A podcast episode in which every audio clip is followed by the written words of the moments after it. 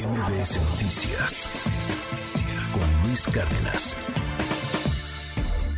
Tiene que ver con la seguridad. Hay muchos carros no regularizados que se utilizan para cometer delitos y no se sabe a ciencia cierta quiénes son los dueños, porque no hay un registro. En estos nueve meses de funcionamiento del programa se han regularizado más de 1.047.000 vehículos. Asimismo, se han obtenido recursos por más de 2.600 millones de pesos. Y como fue su instrucción, los mismos serán destinados para la pavimentación de las vialidades donde se aplica el programa. No se vale que justificando dotar de una eh, facilidad de movilidad a las familias de menos recursos se les engañe de esa forma al permitirles que eh, se vendan eh, vehículos que proceden de las subastas de vehículos pérdida total, vehículos siniestrados en Estados Unidos. Estos vehículos no cumplen con ninguna norma de seguridad en las condiciones mecánicas, mucho menos en las normas ambientales no es malo importar coches, señores. La propia AMIA, la propia ANDA, cuando estuvieron en el lobby de negociación del Tratado de Libre Comercio, ellos fueron los que autorizaron la importación de autos usados. Entonces yo creo que hay que terminar con las simulaciones. Lo que no quieren estos señores es que se les vaya el gran negocio de la venta de coches nuevos. Es una decisión equivocada que adopta el presidente de la República, Andrés Manuel López Obrador, y que continúa con eh, los daños eh, no únicamente para la economía, sino también para el orden jurídico y una saturación de la infraestructura vial. Los esfuerzos para regularizar los vehículos usados provenientes del extranjero van a continuar durante 2023. Del próximo primero de enero al 31 de marzo, los 141 módulos establecidos en 14 estados de la República van a seguir funcionando.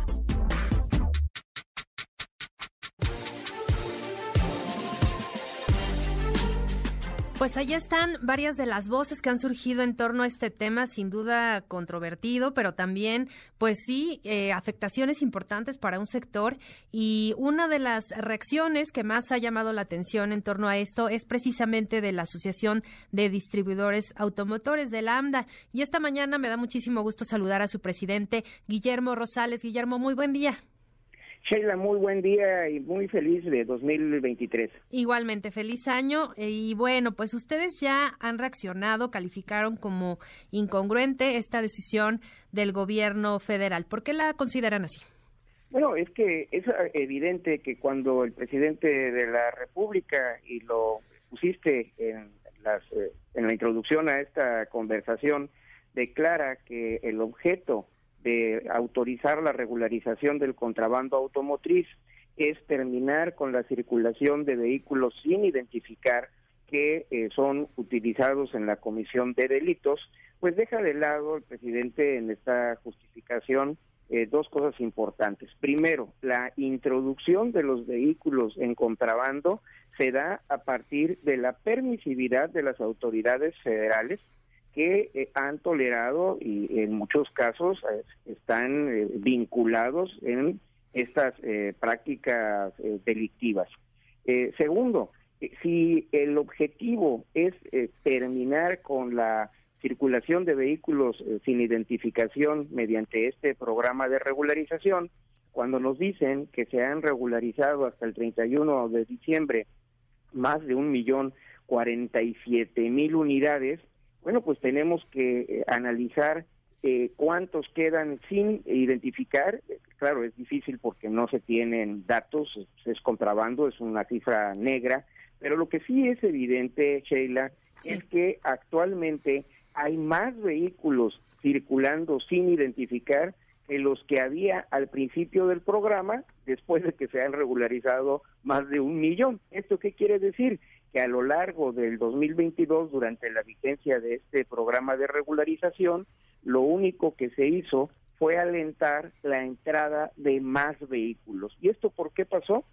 porque no hay, repito, ningún operativo, ningún compromiso por parte de la autoridad para evitar que entren, para que se estén comercializando en los eh, puntos de vía pública en las ciudades de frontera, para que circulen eh, por las carreteras nacionales y lleguen hasta las ciudades del interior para su reventa. Es decir, esto ha eh, tenido un resultado negativo en cuanto a que ha alentado la entrada de más vehículos. Tenemos un problema más grande que el que había en el principio del 2022, cuando el 19 de enero se autorizó este decreto de regularización y la respuesta del gobierno de la República pues es, es, continuar con la regularización hasta el 31 de marzo y lo que podemos esperar es que seguirán entrando más vehículos en contrabando y es el cuento de nunca acabar. Parte de, la problemática que, ustedes también planteaban es que estos vehículos que ingresan, bueno, varias problemáticas, pero una de ellas es que muchos también son incluso eh, contrabandeados por parte del crimen organizado. Y bueno, pues como arrancamos este 2023 con tanta información justa y tristemente de violencia, pues muchos de estos vehículos también se han utilizado para delinquir.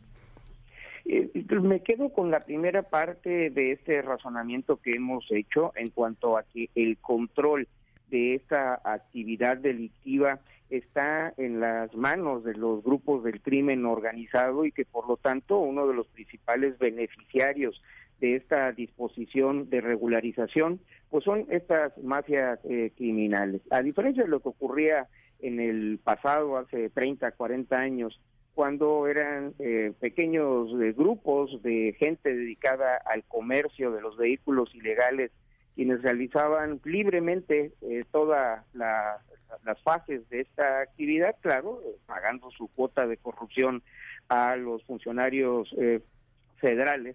En esta ocasión, todas las actividades de giros negros, giros grises que se llevan a cabo en la frontera, pues están controladas por las mafias eh, criminales y eso lo sabe el gobierno de la República. Los órganos de inteligencia eh, que eh, cuenta el gobierno federal tienen muy bien documentado esto, incluso a través de una de las de, las de las filtraciones que se, se, han conocido con el famoso Guatemala Leaks, se da cuenta de la, la, la, documentación con la que el ejército ha eh, seguido esta, esta práctica y eh, la necesidad de intervenir, cosa que no se ha autorizado y que es lo que vemos pues es una creciente introducción de vehículos y detrás de cada vehículo pues lo que está generándose es un recurso eh, que aceita esta maquinaria criminal. Y bueno, nada más para ilustrar, el gobierno federal está requiriendo un pago único de 2.500 pesos para poder llevar a cabo la regularización del vehículo. Y eh, la propia secretaria Rosicela Rodríguez eh, declaró que eh, por esta regularización, más de un millón de unidades, el gobierno federal ha recibido más de 2.600 millones de pesos. Esta cantidad hay que multiplicarla alrededor de 8, 10 veces la utilidad que están recibiendo los grupos criminales por esta práctica de regularización de más de un millón de unidades, lo cual es verdaderamente escandaloso. Sí, y además que pues es un trámite relativamente sencillo, se pagan eh, estos 2.500 aproximadamente y sí, ya van 47.142 unidades regularizadas. Y bueno, parte de, del planteamiento también eh, de la industria pues son las pérdidas, ¿no? Las pérdidas que puede representar para, para la venta de vehículos nuevos. Sí, en la parte que corresponde a la franja fronteriza hay eh, una disminución de la venta de vehículos usados formales, alrededor del 20% de, de los negocios que se dedican exclusivamente a la venta de vehículos usados, que no forman parte de nuestra asociación. Estamos hablando de negocios formales, pero de venta de vehículos usados igualmente han manifestado su oposición, tal como lo hacemos nosotros, que en nuestro rubro de venta de vehículos usados formales, legales, se ha visto ya una eh, disminución de, de, la, de la demanda. Y lo más preocupante es que estos vehículos que se regularizan, que se introducen a México procedentes de Estados Unidos, no son vehículos que tengan permitido circular allá, sino que proceden de las eh, subastas de vehículos declarados pérdida total, o son vehículos siniestrados que no cumplen con los requerimientos de seguridad en cuanto a sus condiciones mecánicas y eh, mucho menos en términos de las emisiones contaminantes al medio ambiente. Así es, porque bueno, parte de, la problemática también es que no hay una revisión exhaustiva, ¿no? De las unidades, entonces, pues prácticamente, eh, pues las arreglan, eh, entre comillas las arreglan, se venden aquí y después comienzan a dar problemas a quien las adquiere y pues ya no hay manera, pues, de, de, buscar algún tipo de garantía, algo, ¿no? Es un, es un daño que se le hace a los consumidores que de buena fe eh, adquieren estos vehículos y eh, sin tener los antecedentes de eh, los siniestros eh, que sufrieron y que son siniestros graves. Las consecuencias en el funcionamiento del vehículo no únicamente incrementan su costo de mantenimiento, sino que pueden poner en riesgo la seguridad tanto de los ocupantes como de todos aquellos que se, ahora sí que tienen la mala suerte de interactuar con ellos, eh, sean otros eh, eh, conductores de vehículos o los propios peatones. Entonces, es un, un cuadro totalmente negativo.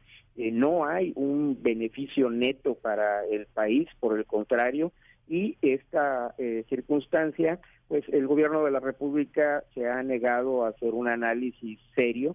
Las dependencias del gobierno federal, tanto la Secretaría de Hacienda el SAT, la Secretaría de Economía, eh, la Secretaría del Medio Ambiente, pues tienen la suficiente información. A, lo largo de los años se han generado eh, documentos técnicos muy relevantes eh, que permitirían al presidente tener una decisión informada y por el contrario, lo que vemos pues es una justificación muy muy a la ligera para seguir promoviendo la llegada de vehículos procedentes del contrabando e, insisto, procedentes de una actividad delincuencial del crimen organizado.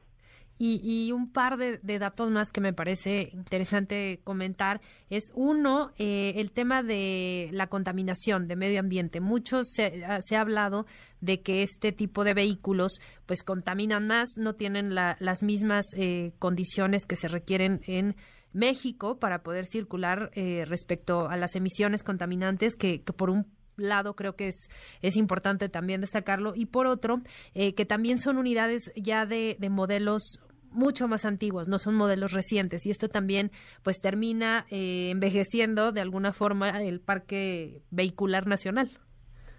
Sin duda alguna, y el tema de la contaminación es muy relevante. La franja de frontera norte es la zona con mayor nivel de contaminación en el país, incluso eh, Ciudad Juárez, eh, Nuevo Laredo, eh, llegan a superar la, la, contaminación que tenemos en el Valle de México y de nueva cuenta. Hay documentos técnicos, estudios elaborados por la Secretaría, la Semarnat, por el Centro Mario Molina, donde se acredita, por ejemplo, que en Ciudad Juárez los vehículos eh, procedentes de Estados Unidos tienen niveles de contaminación en algunos elementos criterio hasta 100 veces superior a, la, a lo que hace la circulación de los eh, vehículos registrados legales en nuestro parque vehicular.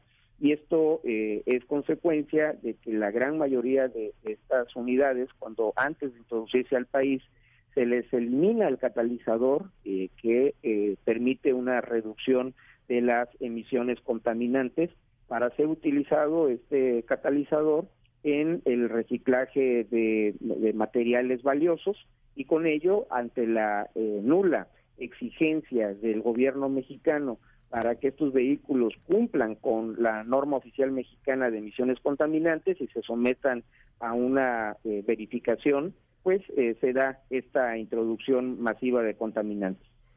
Y, finalmente, y, me gustaría cerrar con, con, este, con este punto, ¿qué recomendaciones pudiéramos nosotros darle a nuestros amigos de la audiencia para que antes de, comprar un vehículo, pues eh, tengan eh, cuidado en qué tipo de vehículo compran y además, pues si es regularizado, si es de este tipo de, vehículos, los llamados autos chocolate, pues que tengan en cuenta eh, verificar muy bien, pues prácticamente todo, ¿no? Desde la parte de la documentación hasta la parte mecánica del vehículo, pues para evitar un problema más adelante.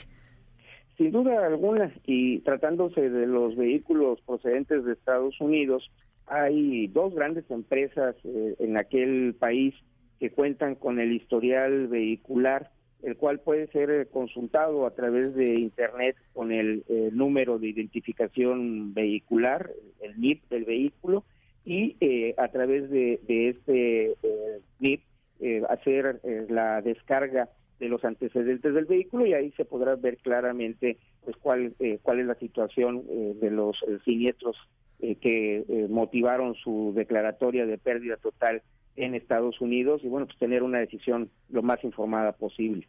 Claro, pues vamos a seguir muy atentos a esto. Decir que hasta el 31 de marzo de, de, este 2023 está pues abierto el programa para la regularización. Y por último nada más han tenido ustedes o, o en conjunto algún otro tipo de organizaciones alguna reunión algún acercamiento algo con autoridades federales pues para hacer este tipo de, de advertencias Desafortunadamente no hemos eh, tenido la atención por parte del gobierno federal a nuestro sector automotor. Este tema lo trabaja conjuntamente la Asociación Mexicana de Distribuidores de Automotores, que me honro en presidir, la Asociación Mexicana de la Industria Automotriz, la Asociación eh, la Nacional de Productores de Autobuses, Camiones y Tractocamiones y eh, también la Industria Nacional de Autopartes. Es decir, toda la cadena del sector automotor en México nos encontramos enfocados a este tema, a buscar la interrelación con el gobierno de la República, poder eh, tener eh, el análisis de todos estos eh, factores y en a lo largo del 2022, en la vigencia ya de este programa, no hemos tenido la retroalimentación que deseamos. Pues bueno, vamos a seguir atentos y por lo pronto le agradezco muchísimo Guillermo Rosales, presidente de la Asociación de Distribuidores Automotores AMDA. Muchas gracias y muy buen día. Feliz año. Muy buen día y muchas gracias, Sheila. MBS Noticias con Luis Cárdenas.